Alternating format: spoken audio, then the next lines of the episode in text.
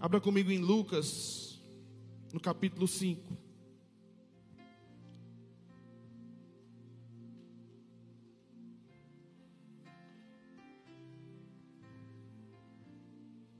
No versículo 17.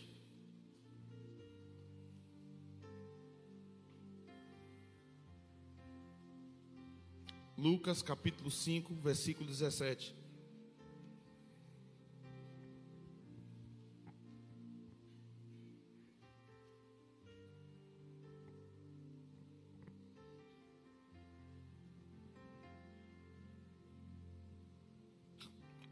Fala de uma história de quando Jesus cura um paralítico.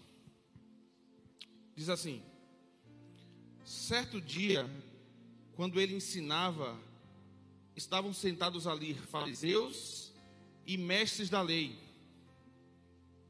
procedentes de todos os povoados da Galileia, da Judéia e de Jerusalém. E o poder do Senhor estava com ele para curar os doentes.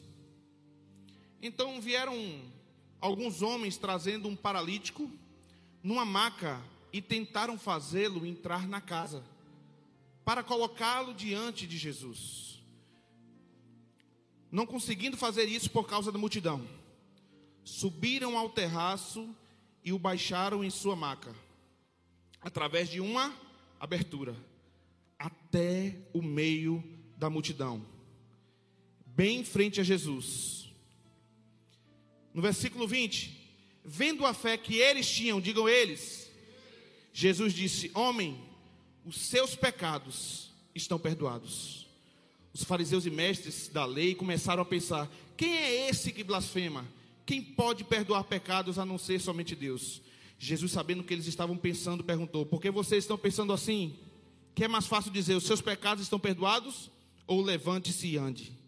Mas para que vocês saibam que o filho do homem tem na terra autoridade para perdoar pecados, disse ao paralítico: Eu digo a você: levante-se pegue a sua maca e ande. Imediatamente, ele se levantou na frente deles, pegou a maca em que estivera deitado e foi para casa, louvando a Deus.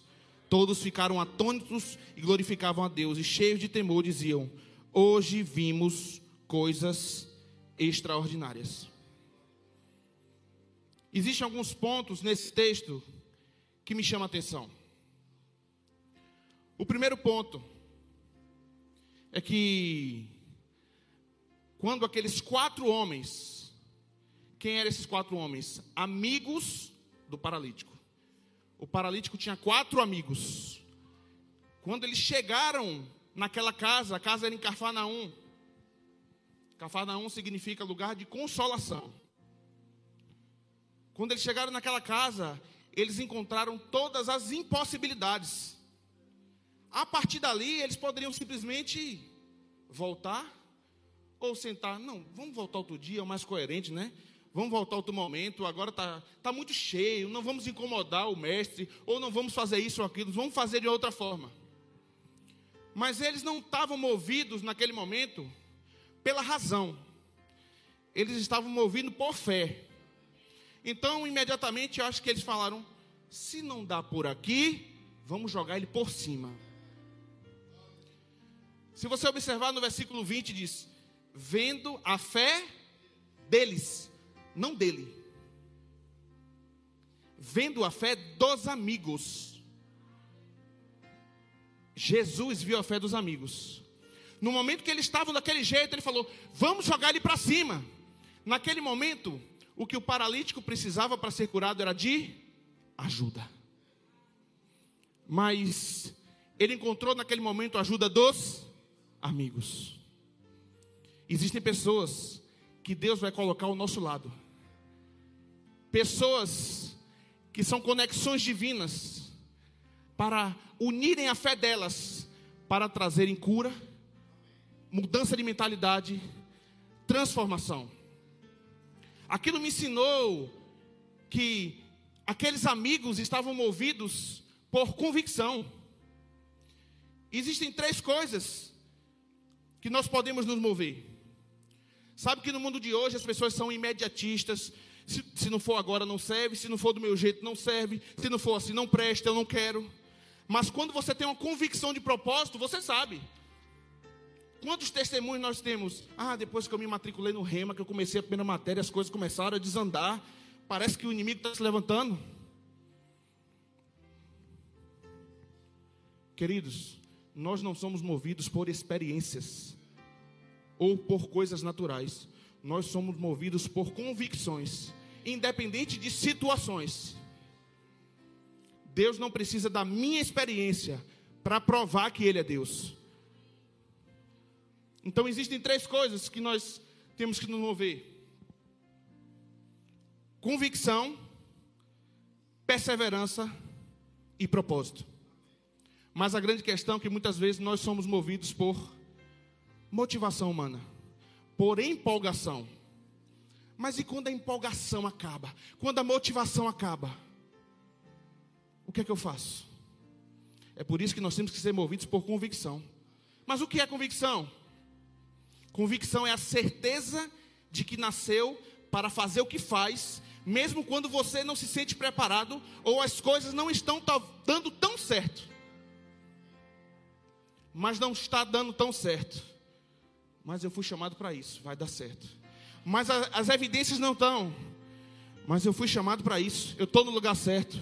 Mas eu olho e a porta está cheia de gente, eu não consigo entrar. Chama os amigos, pede ajuda. Mas eu estou cansado, mas eu estou fraco, mas eu quero desistir. Ei, lugar de descanso não é quando vem um cansaço. A gente só descansa quando conclui, não quando cansa.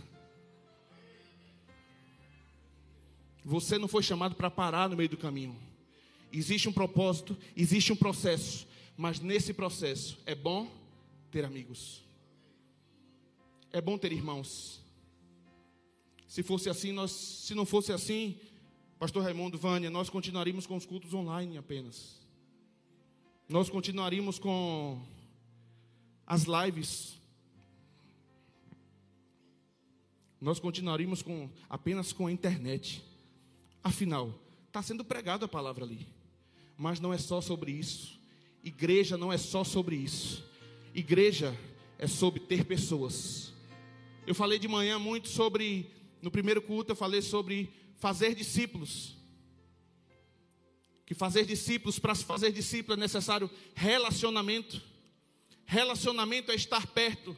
Existem coisas que esse púlpito, que eu pregando hoje, você vai aprender. Mas eu vou embora. Existem outras que é necessário você estar junto para aprender. Porque nem sempre palavras vão lhe convencer a mudar. Mas exemplo vai te mudar que você nem percebe. Quando nós andamos com pessoas, nós mudamos a forma de falar, nós mudamos a forma de vestir, nós mudamos a forma de agir, nós mudamos a mentalidade. Se você anda com uma pessoa que tem mentalidade de miséria, você vai estar pensando com mentalidade de miséria. Não é sobre só o que você tem, é sobre como você pensa. As nossas conexões interferem nas nossas decisões. E as nossas decisões interferem no nosso futuro. A importância de estarmos conectados com pessoas certas.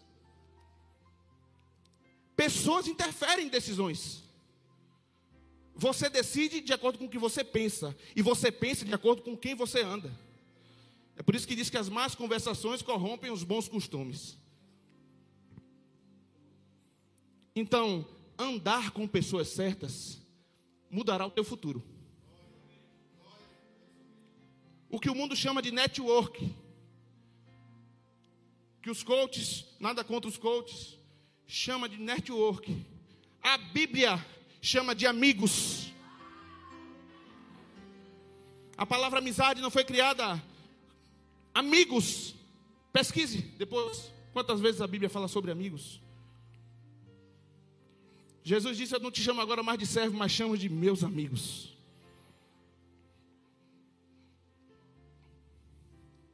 No culto das 11 eu falei sobre unidade. Nós somos o corpo de Cristo, nós somos a igreja do Senhor. Mas o corpo ele precisa estar ligado um com o outro. O dedo com a mão, com o braço, que está ligado ao tronco, que está ligado à perna, que está ligado à cabeça. Não se faz isso sendo meros paz do Senhor, queridos. E acabou-se. Quem é? Sei lá. Se faz isso desenvolvendo relacionamentos em Deus, relacionamentos saudáveis. Você precisa aprender a se conectar com as pessoas certas. É por isso que a gente está com isso aqui hoje. Esse GC aqui é grupos de conexão. É a oportunidade que nós temos de estarmos conectados com as pessoas que muitas vezes interferirão no nosso futuro. Ah, mas eu não sou influenciável. Ah, mas eu tenho personalidade. Talvez você não seja influenciável diretamente, mas indiretamente, aquela pessoa interfere em você. Nós não estamos aqui brincando de ser igreja. Nós estamos aqui por uma convicção. Nós precisamos ser movidos por convicção. Tem um pastor que disse que virou para o pastor João Roberto e perguntou. Ele assumiu o pastoreio de tempo integral e ele perguntou assim: Pastor João Roberto,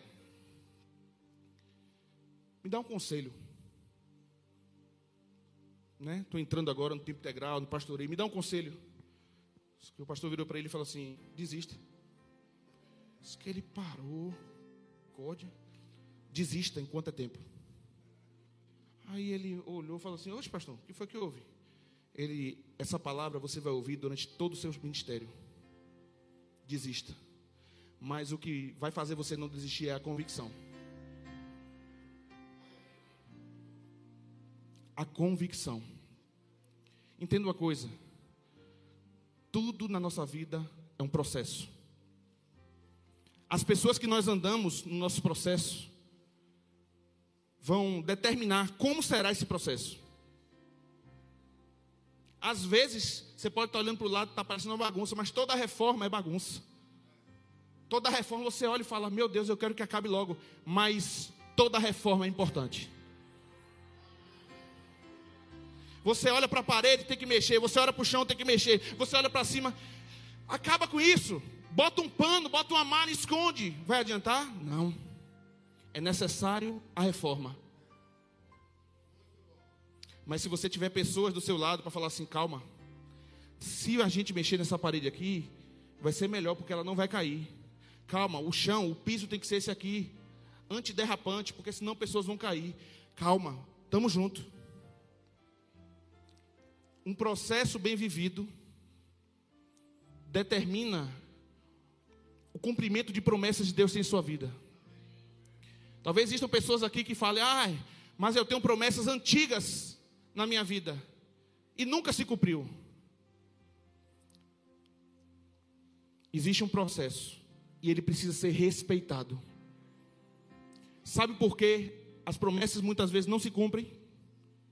Porque não tem certeza do cumprimento delas. Tudo que Deus faz é movido por fé, não é movido por achismo. Como assim certeza? Por exemplo, se você quer ser um advogado, você faz o quê? Estuda o quê? Aí você vai lá, se matricula na faculdade e pega a OAB? Mas por quê? Porque tem um processo. Agora, todo mundo respeita o processo de uma faculdade porque tem certeza que vai se formar. E por que com as coisas de Deus é diferente? E por que com as coisas de Deus a gente sempre tem não, será? Será que vai? Não, é entrar no processo tendo certeza, vai ser leve. E nesse processo você precisa muitas vezes pedir ajuda. Ei, preciso de ajuda, eu preciso de reforço.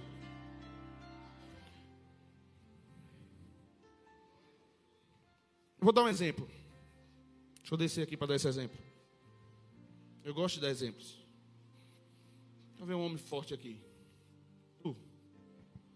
É, tá forte, é forte. Fica ali. É, o outro também é. Vamos lá. Sem machucar, viu? Peraí. Vem cá os pastores dessa igreja. Tudinho. Vem tu também. Oxê. Vem cá. Eu preciso de ajuda. Bora aqui, ele aqui, pega nele aqui. Agora bolsa. Estourou até o balão.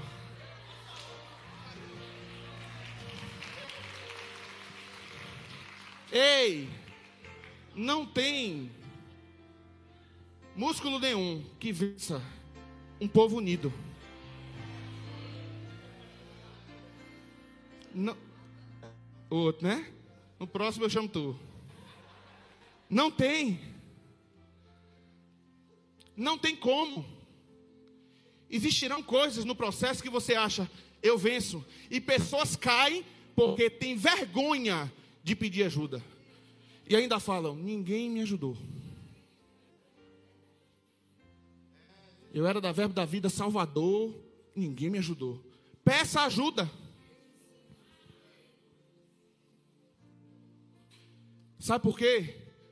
Porque todo cansaço ele começa fisicamente. Depois ele vai para a mente até ser para o coração. Quando vir um cansaço físico, que for para a mente, ou quando vir cansaço na mente, é hora de pedir ajuda. Ei, me ajuda aqui. Tá difícil. Mas a gente quer ser muitas vezes crente super-herói. A gente quer ligar o motorzinho e voar.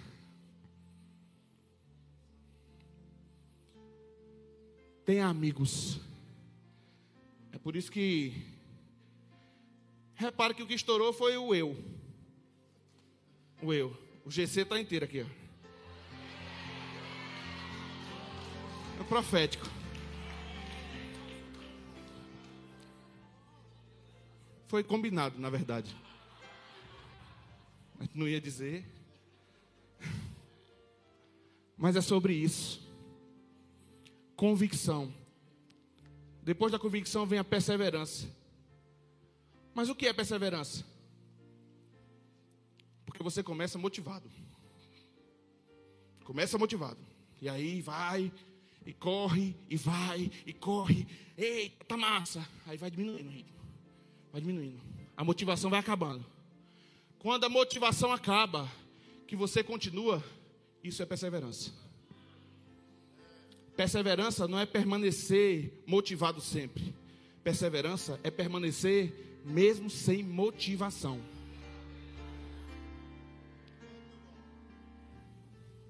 Mas o que é o combustível disso? Convicção. Se não tiver convicção de para que foi chamado e por que está ali, não chega a perseverança. Eu até escrevi algo aqui.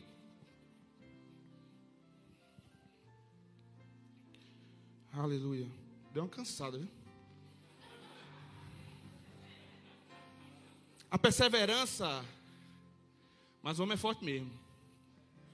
Mas não venceu os quatro, não. Adianta não.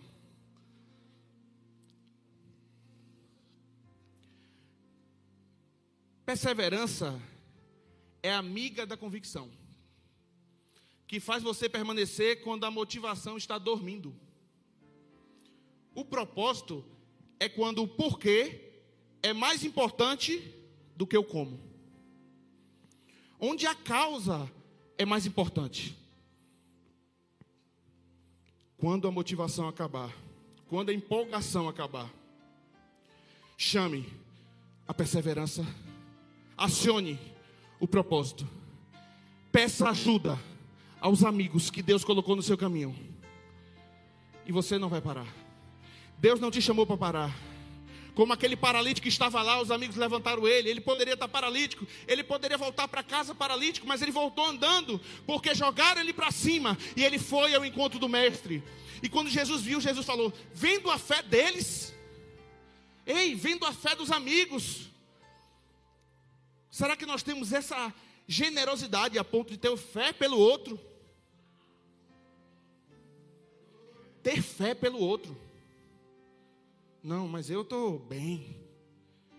Ah, eu estou rico, eu estou. Ei, vamos agora ter fé pelo outro. O negócio é todo mundo ficar bem. Ah, mas eu tenho saúde. Peraí, vamos ter fé pelo outro. O negócio é todo mundo ter saúde. Ei, já está disponível. Agora o que você não pode é parar no meio do processo. Não pare, tenha certeza de que vai chegar, porque Deus é um Deus de certeza. Um outro exemplo é quando você faz uma comida. Você vai cozinhar. Eu não conheço ninguém que iniciou fazendo comida com dúvida se ia ficar pronto. Não. Agora o interessante é que você espera. Você bota fechou no, no fogo, na panela de pressão, liga e espera. Não, daqui a quanto tempo? 30 minutinhos. Mas espera. E ela fica pronta. Ninguém com a panela no fogo, chiando, sai para comprar marmita. Mas muitas vezes, com as coisas do Senhor, nós paramos no meio do caminho por um prato de lentilha. Tudo isso porque o orgulho não permitiu pedirmos ajuda. Mas essa igreja é diferente. Olhe para o lado, olhe para trás, olhe para o lado, olhe as pessoas que estão nessa igreja. Ei, a Bíblia diz que pessoas são plantadas. Plantadas. Se você está aqui e você é dessa igreja, você foi plantado aqui. Essa é a sua família. E deixa eu dizer uma coisa a tu: família não se escolhe. Essa é a sua família. Esses são seus amigos.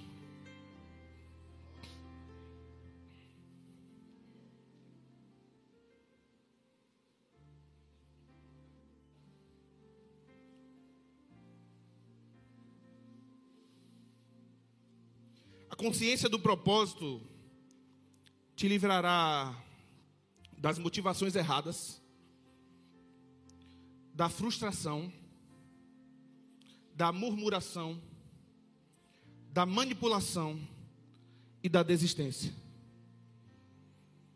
Você não foi chamado para parar. Você não foi chamado para desistir. A, convic a convicção é baseada em quem Deus é e em quem você é em Deus.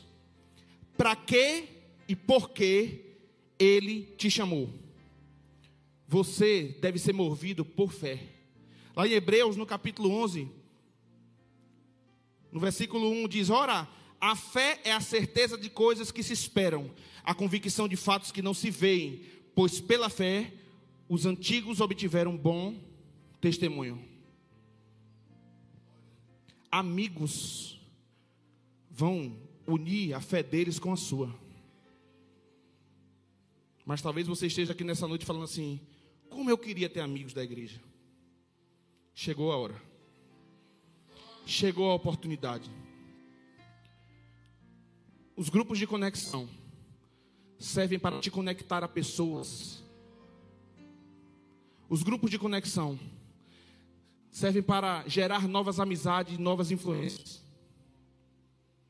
Os grupos de conexão não é um projeto, não é um método, não é um departamento, não é uma programação. Eu estou falando de pessoas. Quando eu falo de grupo, eu falo de pessoas. Quando eu falo eu amo GC, eu estou dizendo eu amo pessoas.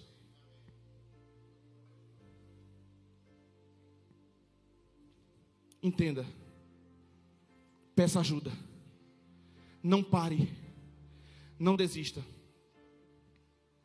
Muitos muitos sabem sobre fé. Muitos sabem até ensinar bem sobre fé. Só que ter fé é diferente de saber sobre fé. Ter fé é diferente de falar sobre fé. A fé, ela não tem vírgula e nem ponto de continuação. A fé é ponto e acabou. Abrindo um parênteses da administração. Sabe por que muitas coisas não acontecem na vida das pessoas? Porque a fé é cheia de vírgula. Como é que funciona? Eu creio, mas se não der certo, se o quê? Eu creio e ponto. Vai acontecer, mas se não acontecer, vai acontecer e ponto. Não, mas é, é, é, é acabou. A fé crê como uma criança, como uma criança inocente que você olha e, e, e fala com ela e ela acredita e acabou-se. Quem quiser que venha dizer o contrário. É uma fé inocente. Uma vez a menina veio me perguntar, pastor, por que eu não vejo mais tantos milagres? Eu falei, por onde, porque por onde você anda, tem falta de fé. Porque Deus opera através da fé. Está tudo disponível. Mas como assim? Porque as pessoas já vão orar duvidando. Ah, mas fulano está doente. Peraí, vem cá.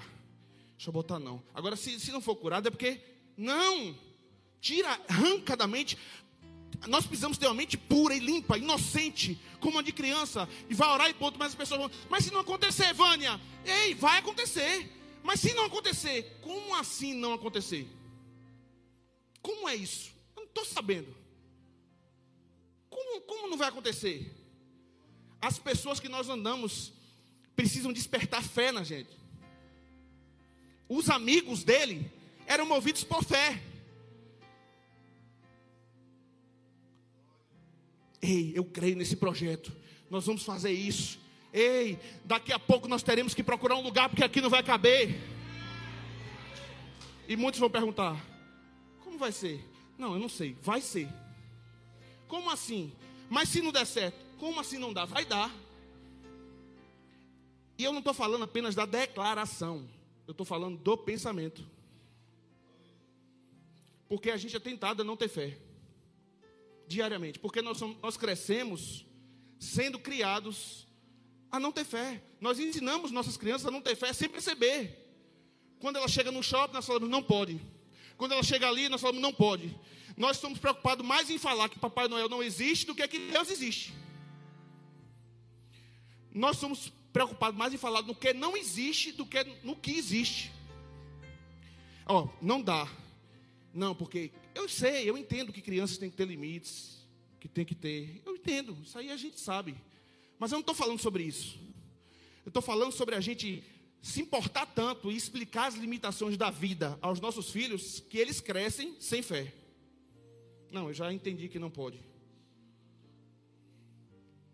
Quando seu filho falar, eu quero isso, vamos crer, você vai ter. Vai ter, vai ter. E vai ter, pronto, vai ter, vai ter. E ele vai crescer se enchendo de fé. E quando as pessoas lá no futuro falam assim, e aí? Ele, ó, eu vou ter aquele carro lá, ó, SW4. E o amigo dele olha para ele assim, oxe, ele, eu vou ter. E acabou-se. Não é porque ele está, é porque ele tem fé. Eu vou me formar nisso, eu vou, eu vou ser um médico. Vai, claro que vai. É isso mesmo. Pronto, não tem que ter aquele. É meu filho, vai, mas assim, se não der certo, você faz um outro curso. Não. Não é isso que é isso que vai ser. Isso é fé. Certeza e ponto. Ser movido por fé. Agora as pessoas que nós andamos nos influenciam a ter fé ou não. Tem pessoas que andam que minam a nossa fé. Por que existe uma mentalidade de miséria hoje na, no Brasil? Por causa disso, falta de fé. Não, a gente, uma mentalidade vitimista, uma mentalidade que ensina a pessoa a não ter ensina a pessoa a viver com pouco. Sim, Paulo disse que ele vive com pouco, vive com muito, lógico. Mas ele não disse que era para viver com pouco. Uma mentalidade de reter até mais do que convém. Uma mentalidade de eu tenho que me preparar. Ei, se prepare para coisas grandes. Ande com pessoas que pensam grande. Tenha amigos. Grupo de conexão também é isso através de relacionamentos, ajudar as pessoas a pensar em grande. É por isso que eu digo que os grupos de conexão é a palavra da fé espalhada nas casas. A palavra da fé vai entrar nos becos e vielas. Da mesma forma como eu disse, vai entrar nos apartamentos, na casas de luxo, vai entrar nas favelas e nos bairros nobres. Sim. é a palavra da fé chegando lá para mudar a mentalidade. Ou você pensa que uma mudança de cultura é como? Cultura, toda mudança de cultura, ela começa não pelo comportamento, ela começa pela mudança de. Primeiro você muda a mente, você entende o que é isso, por que isso, é verdade, você muda aqui. Depois que você muda a mente, você muda o comportamento, você começa a se comportar de acordo com o que você pensa. E depois desse comportamento mudado, você consegue implantar uma cultura. Nós, como cristãos, precisamos entender que nós temos o papel de mudar a mentalidade da sociedade, de mudar a mentalidade das pessoas que vivem se arrastando mas como fazer isso? Se relacionando, estando perto. Às vezes discurso bonito não funciona, às vezes funciona, mas às vezes não funciona. Tem pessoas que talvez estejam me escutando aqui, estejam entendendo metade, outras entendendo pouco. Tem pessoas talvez que estejam com tanto problema que estejam nem me ouvindo direito. Mas talvez existirão pessoas que chegarão perto dela e andarão com ela e vão falar assim: Tu prestou atenção naquilo? Rapaz, mulher, meu brother, mude isso aqui, ó, rapaz. Ande com pessoas grandes. E eu não estou falando de tamanho, estou falando de que teve uns baixinhos que me olhou assim com a cara meio. Ande com pessoas que pensam grande. Ande com pessoas que façam o que, fez com o paralítico, te joguem para joguem para Eu digo às pessoas que estão debaixo da minha liderança, vocês foram chamados para serem maiores que eu. Só que não existe maior nem menor, mas quanto mais eles crescem, mais eles jogam quem está em cima para cima. Vocês não foram chamados para serem os mesmos. Você chegou aqui para crescer. Vem cá, Fulano, anda com ele, cola nele. É sobre isso, é sobre se relacionar. Fazer discípulos é isso, é estar perto. Mas por que você está falando tudo isso? Em ter fé, em processo, em amizade, em relacionamento, em discípulo. O que tem a ver com grupo de conexão? Porque talvez no culto como esse, você vai sair refletindo na palavra que você escutou. Mas diariamente você vai ter acesso a pessoas que andarão com você através dos grupos que mudarão a rota da sua vida. Às vezes o que você precisa é tomar atitudes. Tem pessoas que reclamam de falta de oportunidades na vida na igreja, no trabalho, eu não tenho oportunidades. Deixa eu lhe dar o um segredo. Atitudes geram oportunidades. Oportunidades não caem do céu. Viva o processo. Mergulhe no processo. Ande com pessoas. Se envolva nessa visão. Se envolva. Pegue junto. Daqui a pouco a gente vai explicar melhor o que é isso. Você vai entender. através dos grandes grupos, através do grande grupo, nós conseguimos ter um alcance maior dessa forma. Nós conseguimos fazer um evangelismo grande, uma cruzada grande, um evento poderoso. Isso aí, desfrutar de uma unção coletiva. Mas existem coisas que só fazemos através de pequenos grupos. Não é pequenas panelas, pequenos grupos. Que é conhecer as pessoas, sentar à mesa, apertar a mão, conhecer pelo nome, saber quem é, saber a tua história. Eu tive a oportunidade de hoje de almoçar com um casal e a gente conversou e ali gerou uma conexão. E conta a história, trabalha com o quê? Que legal, tem quantos anos de casado? Olha que massa. Como gerou uma. Imagine se todos fizerem isso, todos forem assim.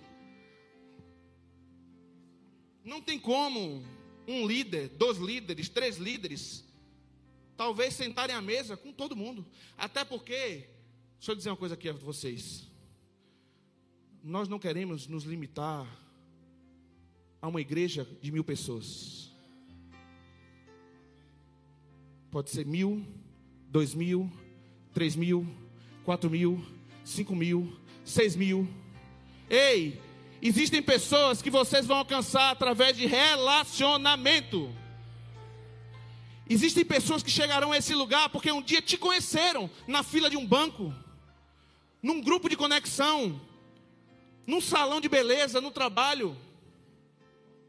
E chegarão aqui por quê? Porque conheceu um cara legal, porque conheceu uma menina legal. Não é um mundo que vai puxar a igreja para fora. É a igreja que vai puxar eles para dentro. Mas sendo você, eu não estou falando de religiosidade. Eu estou falando de você ser você, carregando as características de Jesus.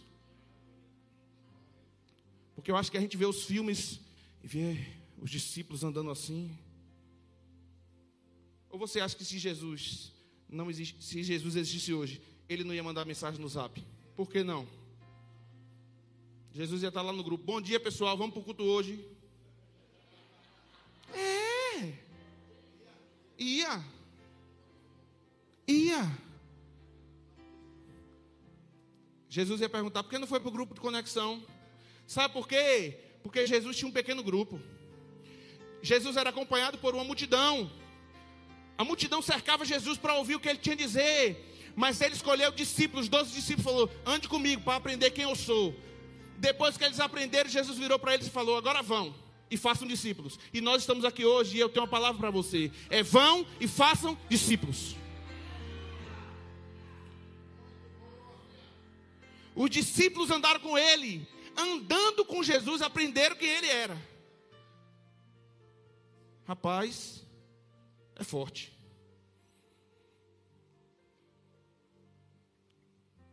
Quantos discípulos de Jesus tem aqui? A primeira missão, o primeiro papel de um discípulo não é sentar a cadeira no banco e vir para a igreja. O primeiro papel de um discípulo é fazer discípulo. E como eu disse, não é fazer meu discípulo, é discípulo de Jesus. Olha, se a igreja entender o papel dela, e eu falo igreja de uma maneira geral, mas se nós entendermos o papel de vivermos em unidade, os dons fluirão. Você vai chegar no culto, nem começou, já tem gente sendo curado, um mover acontecendo, já tem um negócio, uma... o surdo vai entrar na porta e já vai escutar o louvor. Porque onde há unidade, há uma liberação jorrada do céu. Assim, vai lá que o povo está unido. Vai.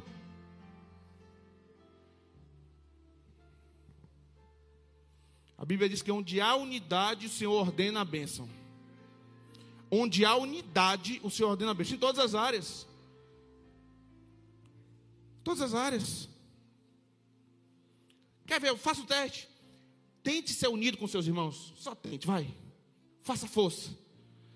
E eu não estou falando de pessoas perfeitas. Você não vai encontrar na igreja pessoas perfeitas. Não vai encontrar. Eu não sou perfeito. Pastor Raimundo, Vânia não são perfeitos. Não existe pessoas perfeitas. Mas nós não estamos atrás de pessoas perfeitas. Se relacionar, quando você ama alguém, você ama além das imperfeições. Por que muitos casamentos têm se destruído? Porque tem homem que casa com a mulher achando que ela é perfeita. E a mulher acha com o cara achando que ele é o príncipe. Mas é, não é, né? Geralmente não é, né? Não é. Mas quando você ama além. Lógico, nós estamos procurando nos aperfeiçoar em tudo. Não é viver no erro, mergulhado no erro. Não, porque eu, eu nasci assim, vou viver assim, vou morrer assim, Gabriela. Não. Mas andar com o outro não é rotular o outro pelas imperfeições. Nós somos tentados a andar com as pessoas em rotulá-las pelas imperfeições. Mas faça teste, olhar o outro com um olhar diferente. Teste fazer isso. Eu vou olhar para o outro e vou tentar ver o melhor. A nossa mentalidade, o nosso comportamento muda. Rapaz, eu vou olhar. Olhe para o outro com um olhar de gratidão. Amizades, Deus valoriza amizades. Tem gente que humaniza tanto a amizade que, não, é minha família aqui, meu amigo, meu cabouço. Tem gente que não é de muitas amizades, tá? Tem, mas eu, como eu disse hoje, eu não estou falando de tipos de amizades. Eu estou falando de algo que sai do coração. Eu conheço pessoas que não andam 24. Eu tenho amigos que moram em Miami. E o amor é o mesmo. A gente, hoje pouco se vê, pouco se fala e nada mudou. Mas na hora que eu ligar é a mesma coisa. Ele já me ligou de Miami pedindo ajuda. Ei, me ajude nisso aqui, o que é que eu faço? Essa decisão aqui. Eu, calma aí. Quando você fala de decisão, tem que ter calma.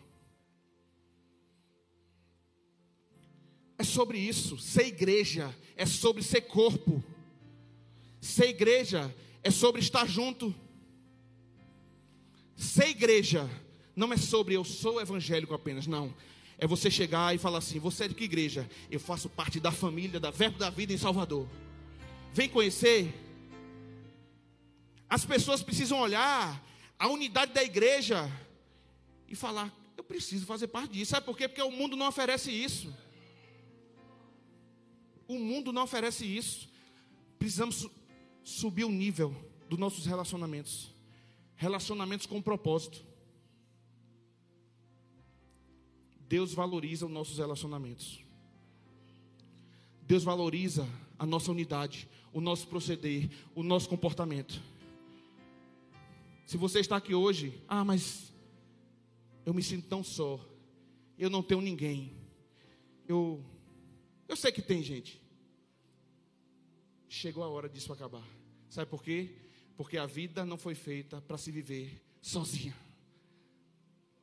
Existem pessoas que Deus vai colocar do teu lado, que vão te puxar a corda, te jogar para cima, e você vai descer para o encontro com o Mestre, e você vai levantar da cama, e você vai sair curado. Fique de pé um pouco.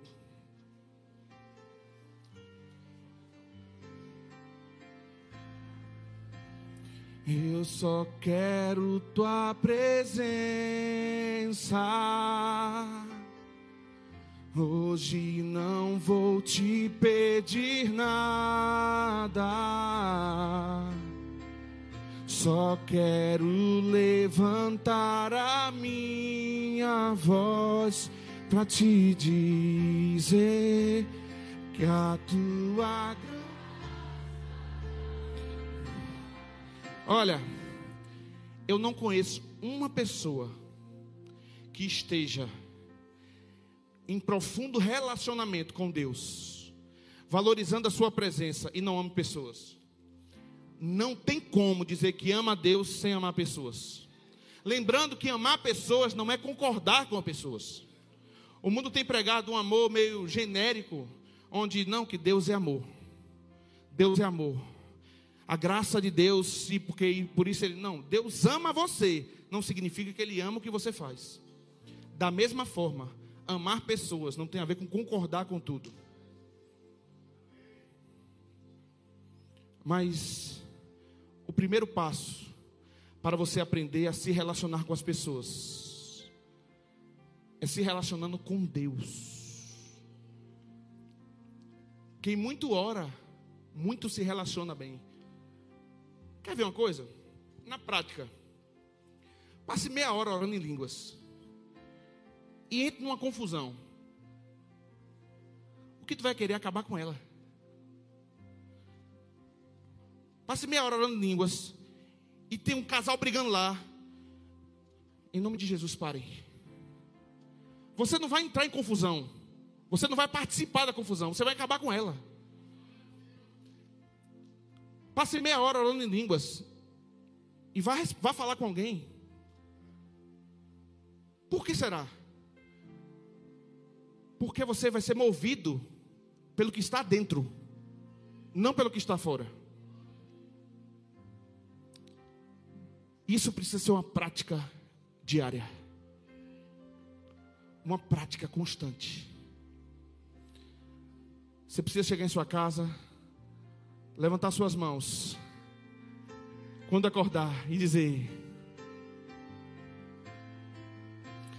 Eu só quero tua presença.